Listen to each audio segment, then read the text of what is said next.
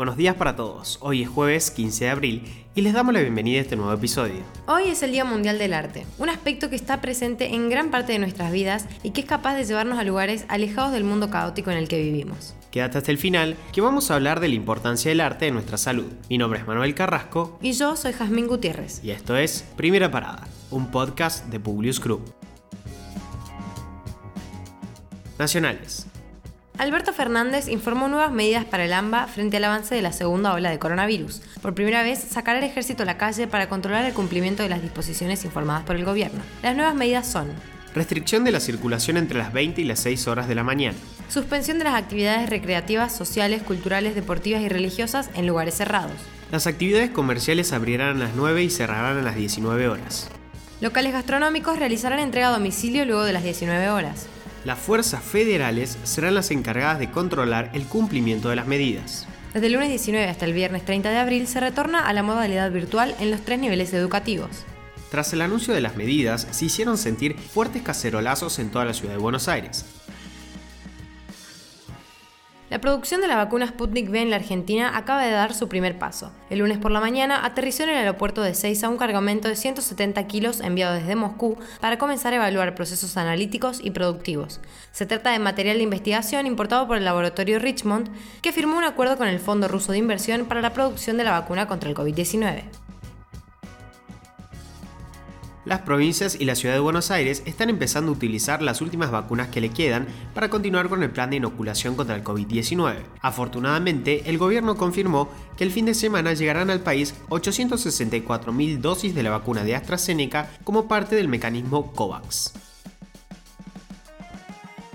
Los piquetes en las rutas de la provincia de Neuquén, que se realizan desde la semana pasada por reclamos salariales de trabajadores de la salud, ya dejaron varados a unos 1.200 camiones y están afectando la producción en la zona de vaca muerta. Las pérdidas para toda la industria se estiman en unos 10 millones de dólares acumulados en los últimos seis días, según fuentes del sector, y la preocupación es que se verán afectadas las proyecciones del Plan Gas, que es impulsado por el Ejecutivo Nacional. Internacionales. La OCDE recomienda a los países latinoamericanos mejorar la eficiencia del gasto público y elevar el nivel educativo. La organización está preocupada por el rendimiento de los países en la pandemia. Incluye en su reporte anual recomendaciones para seis países de la región, incluida la Argentina, de cara a la recuperación económica esperada para este 2021. En el marco de la crisis europea con AstraZeneca, Pfizer enviará 50 millones de vacunas más a la Unión Europea en el segundo trimestre. Lo anunció la presidenta de la Comisión de la Unión Europea. Constituye un adelanto de las entregas pautadas para fin de 2021. La pulseada se endurece entre los actores del pacto nuclear iraní. Tres países de la Unión Europea calificaron hoy de grave evolución el anuncio de Teherán de comenzar a enriquecer su uranio al 60% en reacción a lo que el régimen islámico considera un acto de terrorismo nuclear de Israel, tras la explotación, tras la explosión de sus instalaciones en Natanz, en el centro del país.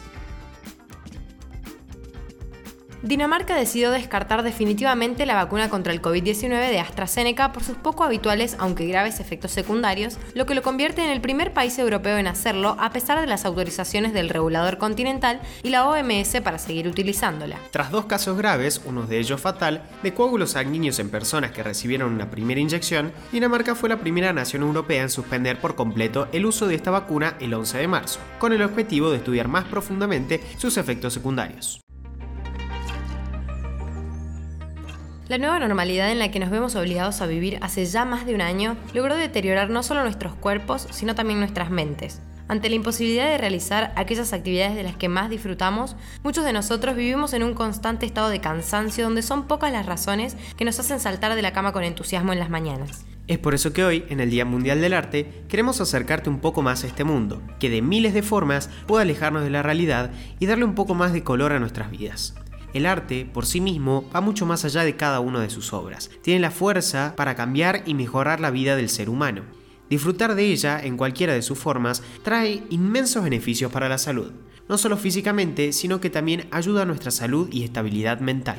Las contribuciones que el arte puede hacer para el bienestar psicológico se aplican a todas las personas y se logran a través del disfrute, de la inmersión, del desarrollo de las habilidades, de la expresión de las emociones, de la formación del yo y de las conexiones con la gente y con una cultura. El arte también ayuda a las personas para conectarse y lidiar con sus emociones.